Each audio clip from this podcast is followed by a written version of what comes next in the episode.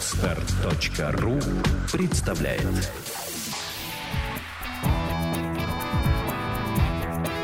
Александра и Андрей Капецки в лучшем психологическом подкасте «Психология, мифы и реальность». Здравствуйте, дорогие друзья. Здравствуйте. Сегодня у нас тема о дружбе. Нет. Нет? Нет. Она о таком сложном процессе, как уметь разбираться в людях. Мы будем говорить о том, как не ошибиться в человеке. Но это является переносом на дружбу же? Чаще всего подобного рода вопросы к нам приходят через Ask.fm именно в контексте выбора друзей. Но так мыслят молодые люди, я бы сказала, в возрасте до 20 лет. А вот те, кто постарше, они имеют в виду уже выбор спутника жизни. Как не ошибиться в человеке в этом возрасте предполагается в смысле выбрать жену или мужа. Люди еще более старшие, старшего возраста, уже, скажем, после 35, да, взрослые люди, они уже этим вопросом задаются в контексте выбора партнера, скажем, по бизнесу или человека, которому можно доверять, на которого можно положиться в работе в своем коллективе трудовом. Кому можно доверить тайну? Например, да. Это не всегда, кстати, друг. Да, это может быть, как не ошибиться в человеке, в смысле врача, к которому ты своих родителей, например, отправляешь на лечение и тому подобное. То есть контекст, он все время разный, он во многом определяется возрастом, сложившейся у человека ситуацией, его каким-то социальным статусом, профессиональными предпочтениями, его, может быть, какой-то философией. Я должен сейчас понять, потому что к выпуску готовилась ты. Мы говорим о доверии. Мы говорим об умении разбираться в людях, о том, как не ошибиться в человеке. Давай начнем рассуждение вот с чего. Скажи, пожалуйста, ты считаешь, ты научился разбираться в людях? Я думаю, нет. Что наводит тебя на такую мысль? Понимаешь, очень многие наши подписчики или большинство наших э, потребителей, да, не согласятся с тобой. И я думаю, что если собрать их все вместе в зале, то большая часть в ответ на вопрос, как вы думаете, Капецкий разбирается в людях, поднимет руку вверх и скажет, да, однозначно гораздо лучше нас. У них будет такое ощущение. Но видишь ли, мнение людей, которые нас слушают, и твое собственное внутреннее оценивание своих способностей и разбираться в людях не совпадут. И не совпадают по факту. Поэтому скажи, на чем основывается твой вывод? Я думаю, что на самом деле это очень все просто. Я не разбираюсь в людях, которые рядом со мной. Я разбираюсь в оценке людей, которые далеко от меня. Потому что когда люди рядом со мной появляются, у меня есть некая либо эмпатия, либо сразу недоверие к этому человеку. Она возникает вне зависимости от моего желания. Наверное, это какой-то фильтр, который предваряет мое разгадывание или обозначение этого человека в моем мире, рядом со мной. И потом он долго-долго проходит такой маринад возле меня, рядышком, пока э, сможет стать кем-то больше, чем просто знакомый. Это то, как ты ведешь отбор. Да. Способ понимания людей. То есть удерживать их на определенной дистанции с некоторым недоверием – для того, чтобы действительно разобраться в человеке. В этом случае твое заявление о том, что люди, которые от меня далеко, они для меня понятны, я в них разбираюсь, тоже не может э, быть справедливым.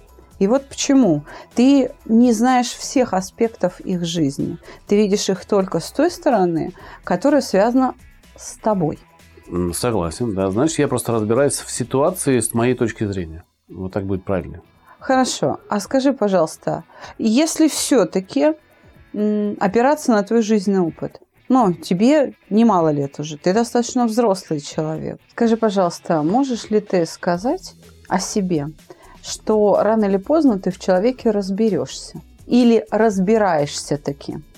То есть, допустим, а, если я правильно поняла а, начало нашей с тобой беседы, то ты имел в виду следующее, что вот при первом взгляде, вот сразу, ты человека насквозь не видишь и не можешь понять, что это за человек. Тебе нужно время на его изучение, и в конце концов ты в нем разбираешься, и это становится основанием для принятия решения, будет он близким тебе человеком или нет. Нет, я сказал не так. А как?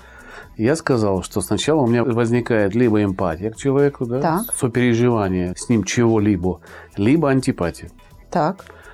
И, ну, симпатия или антипатия. Собственно говоря, на этом все построено. Первый круг, первое, так сказать, испытание человек проходит вот при первой секунде нашего разговора. Ведь давно известно, так нелюбимые тобой британские психологи доказали, что оценка человека происходит в первые пять секунд. Так. И, собственно говоря, я, мой жизненный опыт говорит, что это правда. То есть ты все-таки разбираешься в людях. Первое впечатление всегда подтверждается. Возможно, нет. Возможно, этот человек для кого-то будет очень хорошим другом или товарищем. Именно для меня его типаж, его поведение, его то, как он себя преподносит, не может являться основой для знакомства более близкого. Так еще раз, ты можешь сказать, что рано или поздно ты все-таки разбираешься в человеке? Нет. Ну, Ну, смотри, если взять шкалу 100%, вот я разбираюсь с человеком, то, наверное, я разбираюсь в людях там процентов на 50. 50% у человека всегда скрыто. И можно с человеком провести очень много времени и узнать о нем в, в одну секунду нечто, что ну, прекратит ваши отношения. Притом это не будет к тебе отнесено. Просто его поступок такой. И ты будешь жалеть и корить себя, что такой человек был рядом с тобой. Хотя ничего не предвещало такого поступка. Поэтому разбираться в людях – это ну, такое сильное заявление. Можно немного разбираться в людях, но разбираться вот точно, предполагая, как он себя будет вести в каких-то ситуациях, как э, он к тебе отнесется, или там к твоей семье, или к твоим друзьям, или к твоим знакомым, на 100% нельзя. Это всегда очень такая гибкая масса, которая меняет форму. Я бы так сказал. Ах, какой ты молодец. Действительно. Все начало разговора я подводила наших слушателей к мысли, что нужно нам для продолжения беседы ввести критерий. А что значит ошибаться или не ошибаться в человеке? Вот э, в чем критерий этой ошибки? Что вообще означает? Разбираюсь я в людях или нет? Что имеется в виду? Это личный мой опыт, перенесенный на данное отношение с учетом моего предвидения развития этих отношений в будущем. Смотри, если мы будем сейчас обобщать как-то все, да, о чем мы говорим, и уходить в какие-то абстрактные понятия, то в любом случае, чтобы уйти в абстракцию, да, в общие какие-то характеристики, нужно оттолкнуться от какого-то реального примера. Допустим, встречались ли в твоей жизни люди, скажем, самоуверенные, нарциссы, которые принимают только свое мнение, у которых существует только их мнение, и оно всегда правильное. Да, встречались. Встречались. Скажи, пожалуйста, как ты думаешь, такой человек при выборе друзей может ошибаться в людях? Всегда. Почему? Но он слеп. Ну, человек, который похвалил его, может моментально стать его близким другом. То есть а, для него критерий дружбы – это «хвалите меня». Это А искривленное... Именно. А встречался ли ты с ситуациями, когда человек не оценивает людей, которые вокруг него, ему с ними комфортно, и сам человек может и не быть самовлюбленным нарциссом, да? Но окружающие говорят о нем, что ты совершенно без разбору всех пускаешь в свою жизнь. И в твоей жизни, в твоей семье, в твоем бизнесе толкутся проходимцы. Ну, наверное, лично я не встречал таких людей. Так, не знаю, посчастливилось или наоборот не посчастливилось.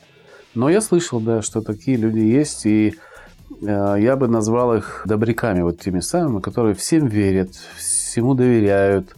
А можно ли назвать всем. это наивностью? Ну да, наверное, наивность. Здесь даже не играет роли пол, развитость физическая, сильный человек или слабая. Наивность присуща и очень сильным людям. Мы это выяснили в одном из прошлых выпусков. Тот самый персонаж Евдокимова, о котором мы говорили, он очень э, наивен во многих вещах. Но при этом он очень искренен в своей наивности. И эта наивность тоже ослепляет, Да, да. да? Следующий вопрос.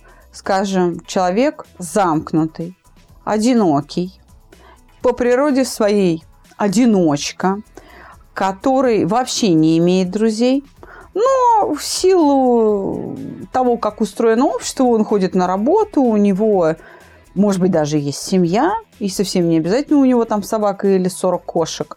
А у него может быть действительно семья, но он очень замкнут. Еще раз говорю, у него нет друзей. При этом это может быть человек с обширными контактами. Но еще раз говорю, одинокий, одиночка.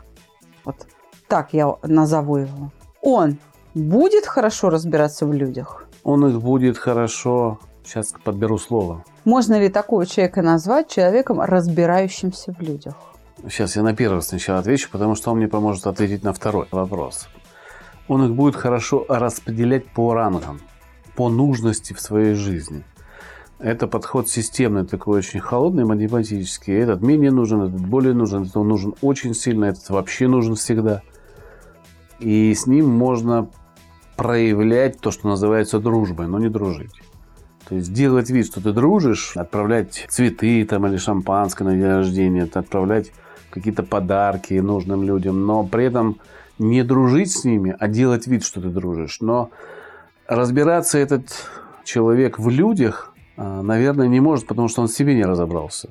Первая оценка того, что человек может разбираться в людях, это, наверное, то, что он разобрался в себе, кто он есть. И тогда он может разбираться в людях.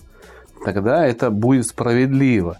И то, опять же, по какой-то шкале, там, на 80% будет разбираться. На 100%, наверное, разбирается только а, Бог всемогущий, как говорится, да. И, собственно, из этого я делаю вывод, что вообще вот это слово «разбираться в людях», оно очень субъективное. Это не объективное мнение, потому что, еще раз повторюсь, сколько людей, столько и мнений. И столкновение этих мнений может э, показывать одного и того же человека с разных сторон. И человек, который будет считать, что он разбирается в людях, а другой говорит, что вот ты не разбираешься, потому что ну вот же он лгун возле тебя, он тебя обманул. Он говорит, нет, я знал, что он меня обманет, я специально на это пошел. Мне нужен был такой опыт. Этого, это, ну не знаю, это БДСМ какой-то психологический. Можно и так сказать. Я поддержу тебя, что действительно чтобы понять, как не ошибиться в человеке, нужно уметь разбираться в людях. А чтобы разбираться в людях, нужно понять, а что значит это слово «разбираться». И для этого нужно в первую очередь самому обладать некоторыми качествами. А по саногенному мышлению, могу тебе вот добавить, да, если ты не разбираешься и не принимаешь себя таким, какой ты есть, ты не можешь принять таким, какой есть другого человека.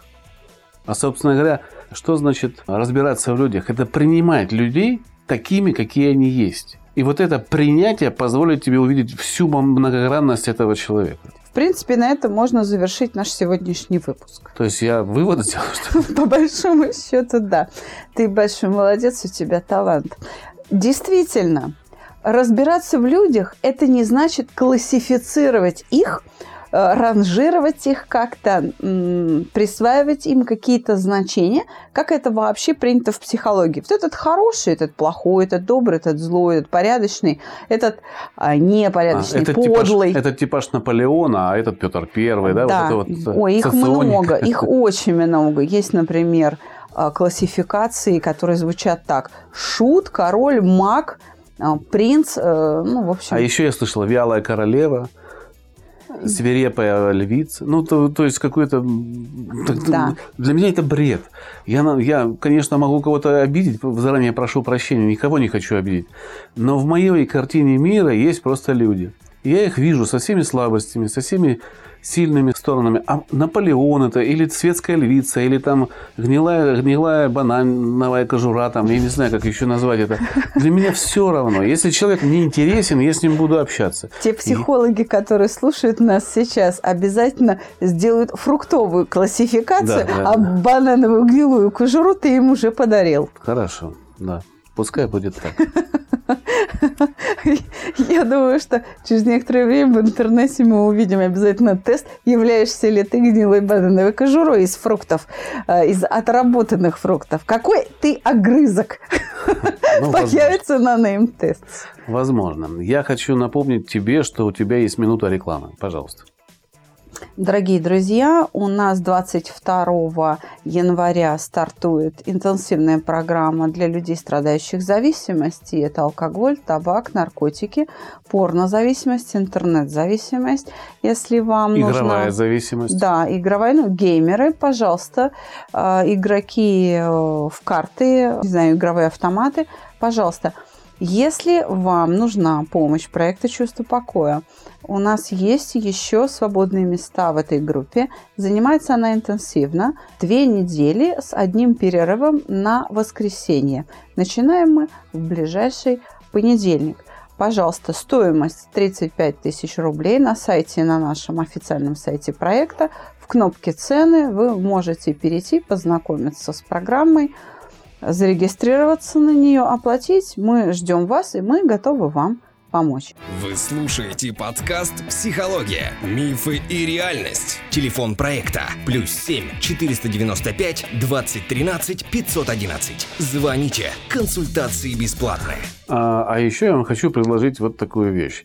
Если вы хотите пообщаться лично с Александрой, услышать какую-нибудь лекцию на какую-нибудь тему – мы бы хотели от вас получить в виде поощрения нас в этой деятельности лайк в iTunes. Проголосуйте, пожалуйста, звездочками в iTunes и просто поставьте плюсик в комментариях. Просто плюсик, больше ничего не нужно.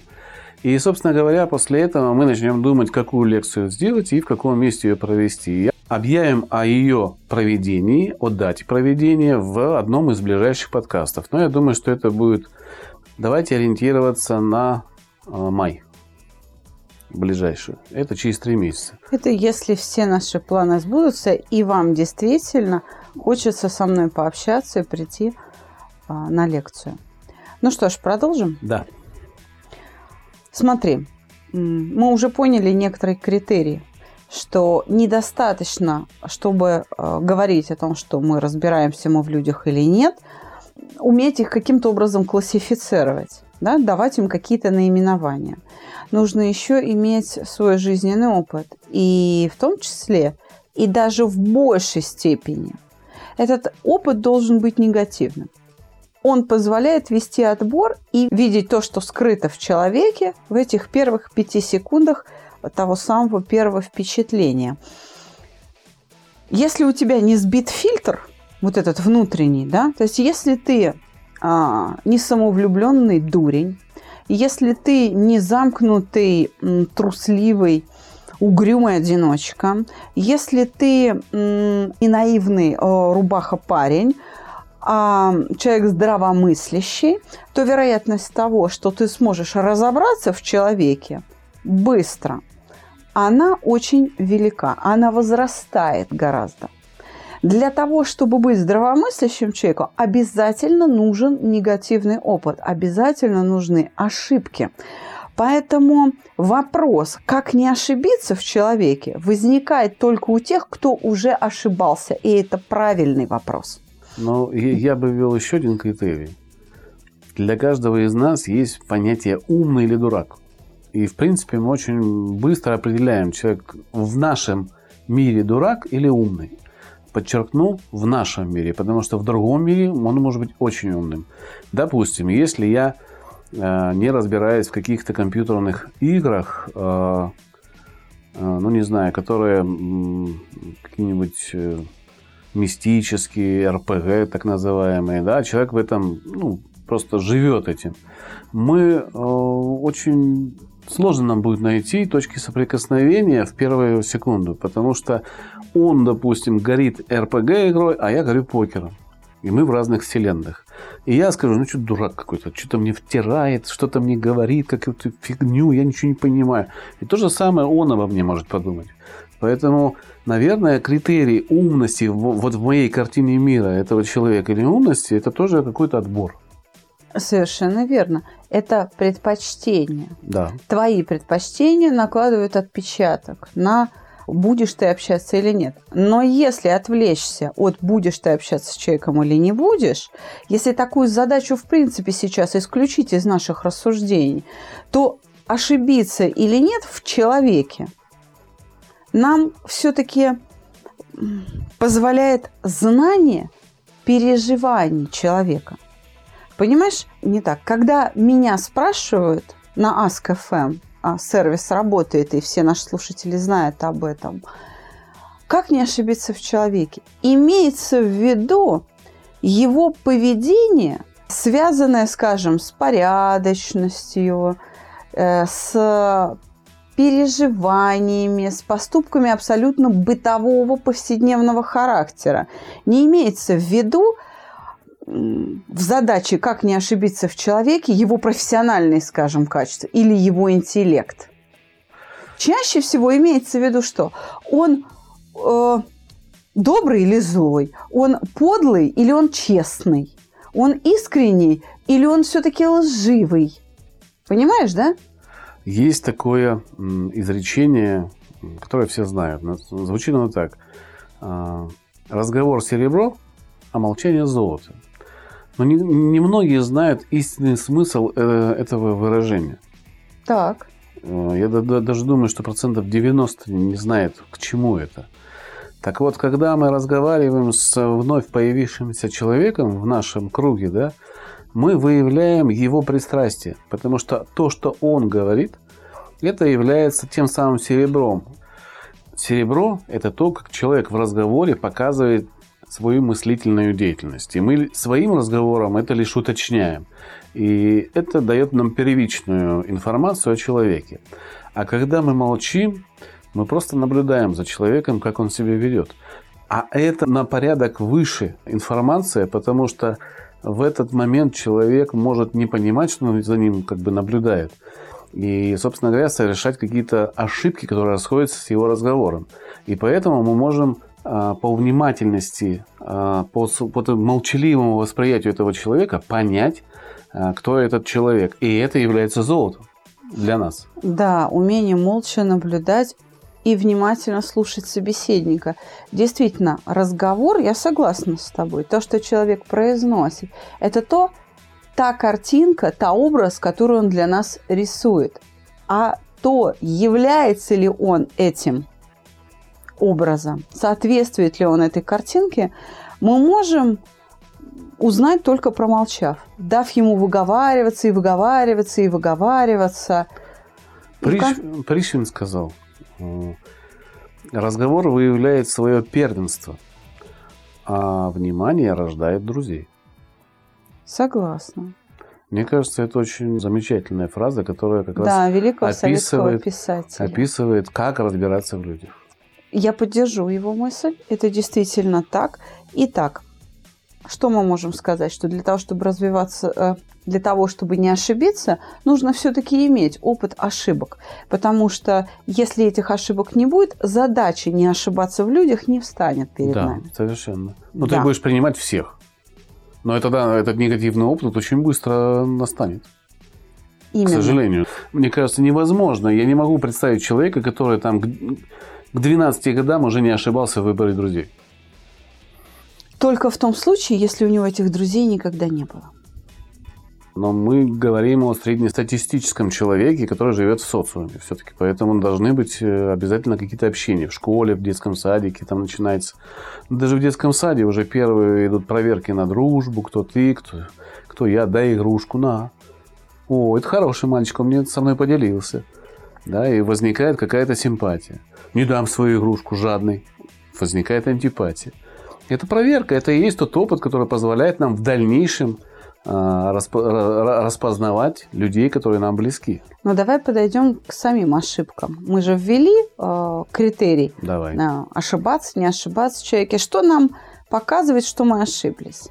Что сигнализирует нам о том, что мы в человеке ошиблись? Это, конечно же, наши эмоции, правда? Да. Неприятные переживания, возникшие внутри нас, э, боль душевная, и называется нами ошибкой. Она приводит к разочарованию в человеке, потому что он нас, например, напугал, или потому что он нас обидел, или потому что он поставил нас в постыдное положение. И так далее. Ну или подвел, потому что мы его порекомендовали, а он там накосячил. Я говорю о более общих категориях, но и твой пример тоже подойдет. Я э, сейчас хочу обратить внимание наших слушателей вот на что. Можем ли мы опираться на свои чувства? Смотри, часто к нам приходит и говорит, вот как не ошибаться в людях? Я все время в людях ошибаюсь. А дело не в людях, а дело в твоей обидчивости. Вы называете ошибкой то, что вообще ошибкой не является. Человек такой, какой он есть. И ты ошибаешься в этом смысле в себе, а не в человеке. Я хочу тебе привести пример из нашего опыта с тобой. Да? И давай его разберем, ошибаюсь я в людях или не ошибаюсь. Вот на этом примере. У нас была задача поменять сайт. Мы для этого купили uh, Bittrex 24. Очень долго выбирали людей, которые будут этот сайт переделывать. Торговались по цене. Выбрали украинскую команду обговорили, как должен сайт выглядеть, какие функции в нем должны быть, а, что они могут сделать, что они не могут сделать, что мы оставим на потом и отдельно будем платить. И в конечном итоге мы получили сайт, который не функционировал вообще. А, мы получили сайт, который вызвал у меня раздражение очень сильное. Но при этом, общаясь с этими людьми, когда мы ну, начинали это выбирать, у меня к ним возникла симпатия. Потому что все говорилось по делу. Все делалось очень быстро, присылались какие-то, лишь бы только мы отправили деньги. Мы отправили деньги, часть, и на этом начались тормоза. В конечном итоге мы заплатили, конечно, меньше денег, но можно ли это отнести к тому, что я ошибся в людях? Вот я делал долгий выбор, выбирал среди там сотни людей, которые мне написали, желающих э, за ту цену, которая я указал, сделать сайт, а выбрала я тех, которые нас подвели? Да, можно так сказать. И в первую очередь это обусловлено дистанционностью выбора. Это как раз проблема интернета. Чтобы а, не ошибиться в человеке, все-таки он должен живым предстать перед тобой. Я сейчас жалею, что мы не взяли двух ребят из Москвы. Ну, там юноши с девушкой приходили и предлагали свои услуги. Но я сказал, что мы уже э, взяли исполнительно. И сейчас очень жалею, что мы тогда не взяли именно москвичей, которые были рядышком, которые могли приезжать в офисы и исправлять какие-то ошибки на лету вот прямо со мной вместе. А, это хороший пример. Но я все-таки немножко хотела говорить о э, других вещах. Я о принципиальных вещах сейчас говорю. Что назвать ошибкой, а что ошибкой не является? Ошибся я в человеке или нет? Мне показывает мое переживание. В том случае, если оно соответствует реальности. Ведь часто люди называют ситуацию ошибкой в человеке, хотя человек никакой угрозы и никакой э, боли им не причинил. То есть это исключительно внутренняя ранимость того, кто оценивает. Потому что он преувеличивает то зло, которое ему несут окружающие. Я об этом хотела сказать. То есть, если вы считаете, что вы ошибаетесь в людях, не факт, что это так люди, может быть, и правда хороши, просто вы излишне болезненно реагируете на них. Вот я что хотел сказать. Пример. Мне нужен пример, я не понимаю. Можешь привести мне пример? Вот когда я раним, и я считаю, что не разбираюсь в людях на почве своей ранимости. Э, не могу. Может быть, я просто не такой человек, и мне трудно понять. В большей степени это характерно для девушек. Так. Когда девушки молодые поступают на работу и начинают восхищаться, например, своим начальником. Угу. Он такой классный, он такой мужик вообще, он со всех все требует, он там может постоять за нас, за себя, за свой отдел, за... Э, он, он вообще прям такой молодец. Вот прям мужик-мужик, да? Так. И как только именно это качество срабатывает в отношении к девушке, Мужик. Да. Он с нее требует, несмотря на то, что молоденькая, хорошенькая, не дает поблажек. Она говорит, ну, я думала, он мужик, а он грубиян. Угу. А он просто жестокий тиран. Угу. И она тут же присваивает ему другое значение. Хотя и в той, и в другой ситуации он как был мужик, он так и остался. Он как был суперначальник, он и остался. Просто это качество оказалось обращено к тебе, а тебе это не нравится. Угу. То есть мы говорим о том, когда мы воспринимаем человека в действии к другим людям, и как только это действие направлено на нас, и оно нам неудобно, для нас э, человек становится другим. Да, мы можем его переименовать и назвать это ошибкой в человеке, а это ошибкой может не являться. А при чем здесь разбираться в людях? То есть, э, что, когда она первый раз присвоила ему значение, она в людях разбиралась?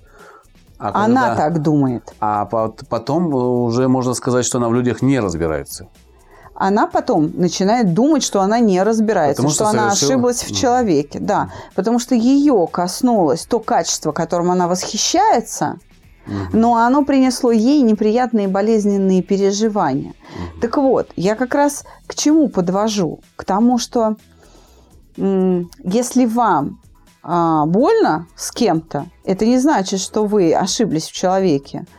Он, может быть, действительно, он как был талантливый, правильный, крепкий руководитель, он так им и остался. Это вы не умеете с ним работать, и вам больно.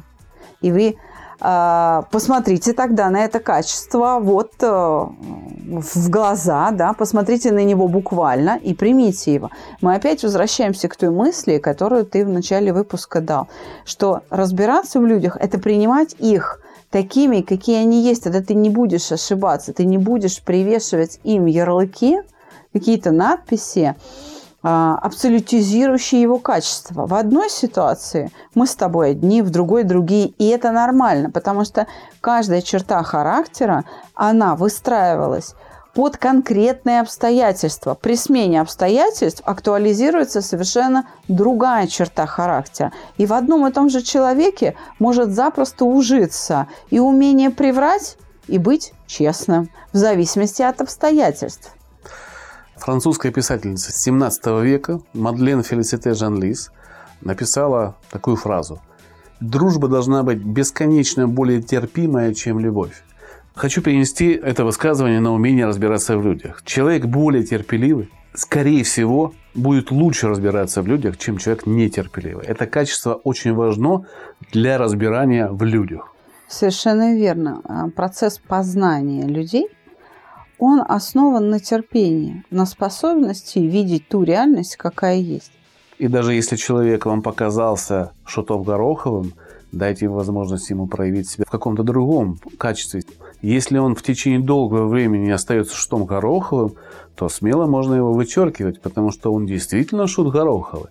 А если человек пришел из компании, которое было очень весело, и не выключил сразу вот того шута Горохова, которого он играл в той компании, в присутствии вас. А вы это восприняли как естественное его поведение. И даже если вы хорошо разбираетесь в людях, но приняли его вот таким, какой он есть в данную минуту, и это вроде правильно, потому как мы говорим, вы ошибаетесь, и получается, что вы не разбираетесь в людях. Потому что терпение – это главный инструмент для того, чтобы в человека разбираться. Посмотреть его в различных ситуациях.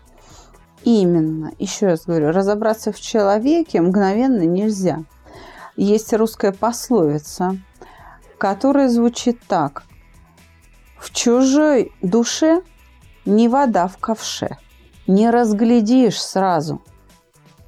Еще есть более короткая, в чужой, чужая душа потемки. Да, но лучше все-таки пользоваться первым вариантом. Да, согласен. Потому что он расширяет представление о том, что значит знать человека. Я согласна с тем, что ты предложил, и это именно так и есть. Когда ты сказал, что человек – это такая диффузная масса, все время меняющегося а, внутри, все время перестраивающаяся. И именно поэтому человека следует принимать таким, какой он есть. И его нужно изучать. Действительно, в разном состоянии, в разных обстоятельствах мы ведем себя по-разному. И это нам самим в первую очередь говорит о том, что мы за люди. Человек иногда способен на поступки, которые он сам от себя не ожидает. Поэтому человек может сам в себе ошибаться. Что уж говорить о том, кто нас оценивает со стороны.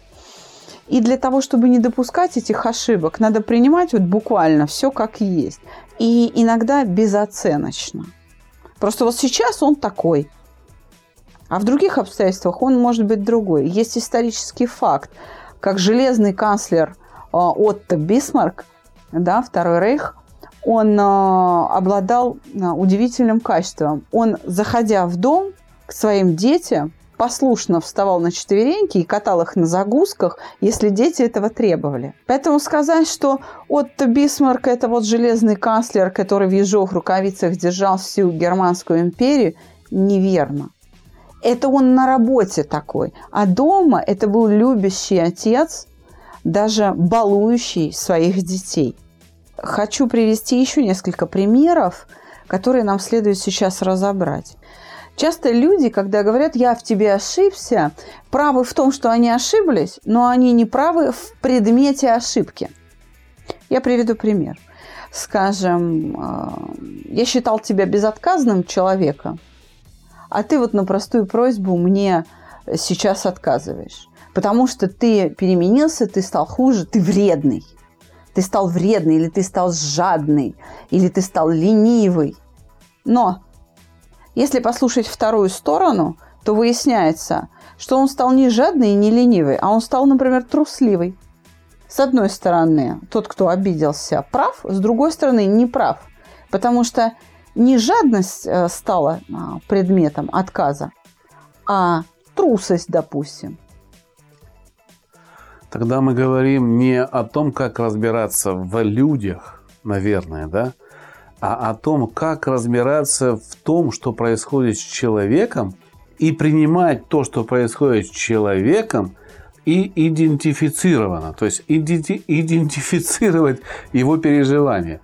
Потому что как раз в этом есть ошибка непринятия других людей или неумение разбирать других людей. Потому что человек боится, у него страх, а мы приписываем ему обиду, да, или что он действует на зло. Мы ему приписываем вредность, которой он не обладает. То есть вывод, если вы хотите разбираться в людях, разбирайтесь в эмоциях, в их проявлениях. Конечно. Так вот, когда говорят, как не ошибиться в человеке, чтобы не ошибаться в людях или уменьшить количество ошибок, нужно научиться в них разбираться. Самый важный навык, на котором основана способность знать людей, видеть их, и обобщенным словом мы это называем, разбираться, заключается в том, чтобы быть внимательным к переживаниям этого человека.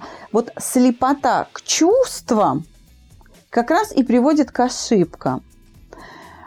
Почему мы не видим чувства другого человека? Да потому что мы своих не отличаем. Мы свои состояния называем а, где-то в этом районе – у меня какое-то неприятное переживание. Какое мы даже не можем его часто определить.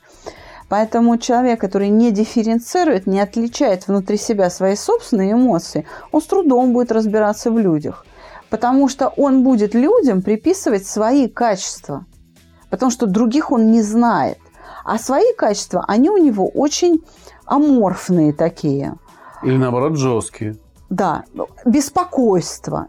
Если или недоверие. Или недоверие, да. Оно, э, если я любое свое переживание называю беспокойством, то и других людей любое переживание, которых я вижу, я буду тоже называть беспокойными. Он забеспокоился.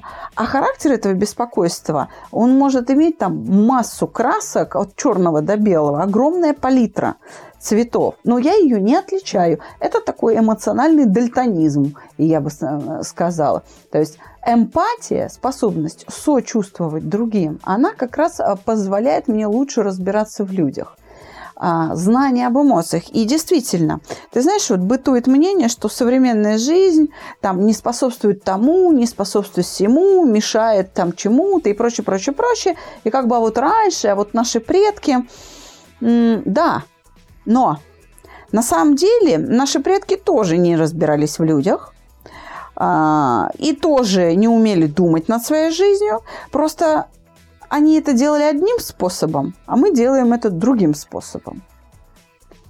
Что наши предки заблуждались в своем окружении, что мы просто по разному поводу и разным способом. И все. Мы себе устроили а, больше возможностей для того, чтобы не разбираться в людях. И эти колоссальные возможности для нас создал интернет. Мы сами сделали инструмент для обмана нас. Легкого, незатейливого и социально приемлемого и даже одобряемого обмана. Поэтому э, разница между нами и нашими предками не в том, что они были мудрее, а мы тупее. Может быть. Но просто эти критерии мудрости и глупости, они все время смещаются, они все время приобретают новый характер.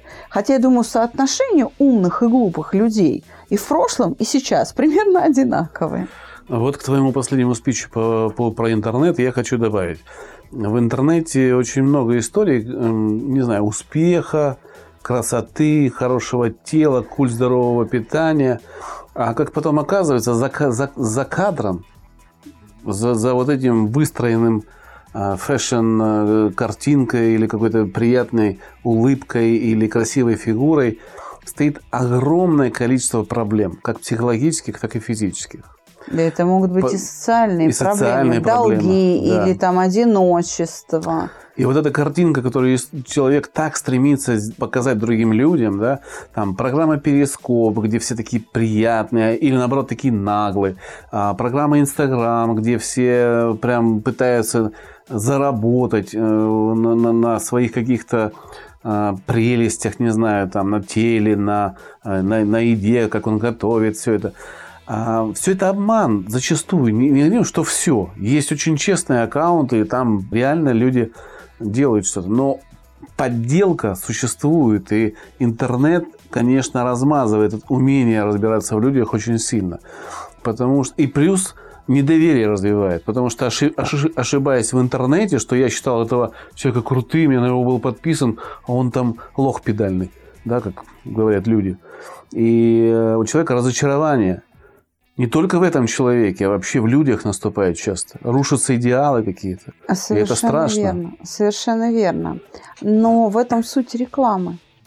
Показать свой товар или свою услугу только с одной стороны. С той, которая вызовет это самое доверие, а, чтобы не дать человеку ошибиться, чтобы он сделал правильный выбор, то есть купил именно мою услугу, мой товар. Я вообще хочу сказать, что современный мир, современное общество раскалывается уже не по социальному признаку, не только по социальному статусу. Богатый ты или бедный, есть у тебя доступ к благам цивилизации или нет, есть у тебя образование или нет, есть у тебя возможность пользоваться медицинскими услугами или нет. И современное общество расслаивается даже не по интеллекту, много ты читаешь или мало ты читаешь, сколько у тебя знаний, сколько у тебя языков. А современное общество на сегодняшний день уже расслаивается на людей а, духовных и бездушных, я бы это так назвала. На тех, кто развивается как личность, и на общество потребления, я бы так сказала. На тех, а, кто исповедует высшие человеческие ценности и принятые сегодня человеческие ценности – расслоение сейчас будет усиливаться за счет вот этого нового критерия. Что ты за человек? Духовный или бездуховный? Я бы так сказала. Но я не имею в виду религиозные критерии. Я сейчас говорю о том, что люди все воспитывают какие-то качества, способность мыслить, мудрость для того, чтобы быть счастливыми. И есть люди, которые считают, что приобретение вещей делает их счастливыми. Вот поэтому, я бы так сказала, критерию идет расслоение общества, и в ближайшие лет 10 оно станет очень заметно каждому из нас. Я еще добавлю сюда. Люди в сегодняшнем обществе различаются очень резко в поколениях. Не зря придумали поколение X, Y, Z и все остальные. И это если раньше между поколениями не было такого четкого, четкой границы, была проблема всегда отцов и детей, но э, был такой смешанный период, что ли, передачи ценностей. А сейчас четкое разграничение. Вот год рождения такой, ты к этому поколению. Год рождения такой, ты к этому поколению относишься. И эти поколения иногда между собой не могут даже коммуницировать. Они мыслят разными категориями. И это нам вот с тобой это четко сегодня видно, что молодое поколение, вот совсем молодое, уже живет как в игре. И игра для них жизнь. Значительная часть наших потребителей живет в этой системе координат, но далеко не все. Да, я согласен. Просто на наше с тобой представление об этом влияет наше местонахождение. Мы в столице, мы в мегаполисе. Если бы проект «Чувство покоя» работал в, в городе Васюки, то у нас было бы другое представление о молодежи. А вот если бы Васюки стали столицей мира, то мы бы тоже, вздыхая, с тобой сказали, вот молодежь оцифровалась. Я с тобой не соглашусь, знаешь почему? Именно потому, что развитие интернета в России идет больше, чем в любой другой стране мира. У нас лучший интернет вообще в мире, в России. Я Он даже самый не знаю, быстрый. Сейчас радоваться этому или печалиться. А, с одной стороны, в этом есть радость, потому что скорость получения информации у нашей нации более высокая, и мы развиваемся в каких-то вещах очень быстро. С другой стороны, социальная пропасть между поколениями растет так же быстро, чем в других странах. Преемственность поколений у нас теряется за счет быстрого интернета, как ни странно. Как говорили древние римляне, ищи кому выгодно. Завершая сегодняшний выпуск, давай подытожим. Для того, чтобы не ошибаться в людях, нужно иметь очень обширные знания. Если у тебя нет элементарных знаний, ну я бы так сказал, школьной программы, где преподают историю, литературу, где вокруг тебя есть реальные живые сверстники и возможность пообщаться с разными поколениями людей в разных обстоятельствах, то вероятность того, что ты будешь ошибаться в людях, очень велика, потому что ты не соприкасаешься с их душами, с их поведением, ты не видишь разнообразия внутреннего мира человека. И это приводит вот к такой слепоте, которая порождает ошибки. Чтобы разбираться в людях, процесс познания – должен строиться, наверное, с измольства. Именно в общении с людьми и в том числе в болезненном соприкосновении с ними. Но это равноценные процессы. Пристраиваться к людям, познавать людей и встраиваться в себя, познавать себя – уметь разбираться не только в чужих переживаниях, но и со своими. Чтобы не ошибиться в человеке, убедитесь, что вы спокойно оцениваете происходящее, что у вас не установлен фильтр в виде гнева или страха, который искажает восприятие и, соответственно, оценку другого человека. Учитесь общаться с людьми не только удобными, но и с неудобными. Знаете, практика проекта «Чувство покоя» показывает, что самые капризные, Самые сложные в общении клиенты – самые благодарные и самые преданные поклонники проекта «Чувство покоя». А, они такие именно потому, что у них очень богатый внутренний мир. И им сложно это все уравновесить. И как только это получается, а, нет более надежных партнеров, чем а, чрезмерно капризные, сложные пациенты, я бы так их назвала. Если вы сочли, что вы ошиблись в чем-то, убедитесь, что вы ошиблись именно в этом, потому что предмет ошибки может быть совершенно в другом. А, вы можете считать, что а, мотивом человека является подлость, а в действительности он, например, находится в зависимости, скажем, от мнения матери или жены. И он боится того давления, которое на него оказывается. И его душевных сил не хватает, он вынужден вам отказать, будучи человеком порядочным, действуя под влиянием обстоятельств. Поэтому, если кто-то рядом с вами резко изменил поведение, это не значит, что человек сломался. Это значит, что в его жизни появились новые вводные и их влияние на его поведение больше, чем ваше. В этом надо разбираться, прежде чем осудить человека, как говорили э, китайцы в своей пословице, пройдите его путь в его ботинках. Подытоживая наш выпуск, э, я хочу обратить внимание. В этом подкасте мы не пытались вас научить, как разбираться в человеке.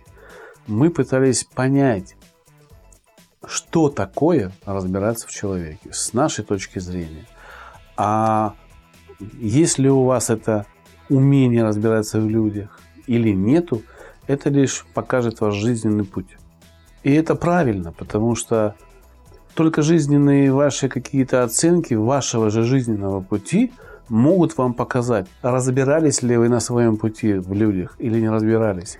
Никто, кроме вас, не будет самым строгим судьей к себе. Более того, не ставьте себе такую цель – никогда не ошибаться в людях. Да. Не надо эту цель ставить. Нужно просто постоянно совершенствовать свой навык и постоянно развивать свои знания о людях. Приведу пример из покера. В покер нельзя выигрывать всегда. Но если вы человек опытный в покере, ваша задача заключается в следующем. Минимизировать ошибки, которые приводят к проигрышам в тот момент, когда невезение наступает. У человека всегда есть какое-то э, волновое такое движение. Успех, спад, успех, спад. Это в любой э, деятельности человека и в жизни просто. Поэтому, когда вы находитесь на пике, нужно выжимать максимум из этого пика. Когда вы скатились в небольшую яму, копите ресурсы. Копите ресурсы и старайтесь в этот момент поменьше ошибаться. И тогда ваш жизненный путь назовут успешным. Чтобы не ошибаться, перестаньте пользоваться категориями правильности. Согласен. До новых встреч, друзья. До свидания.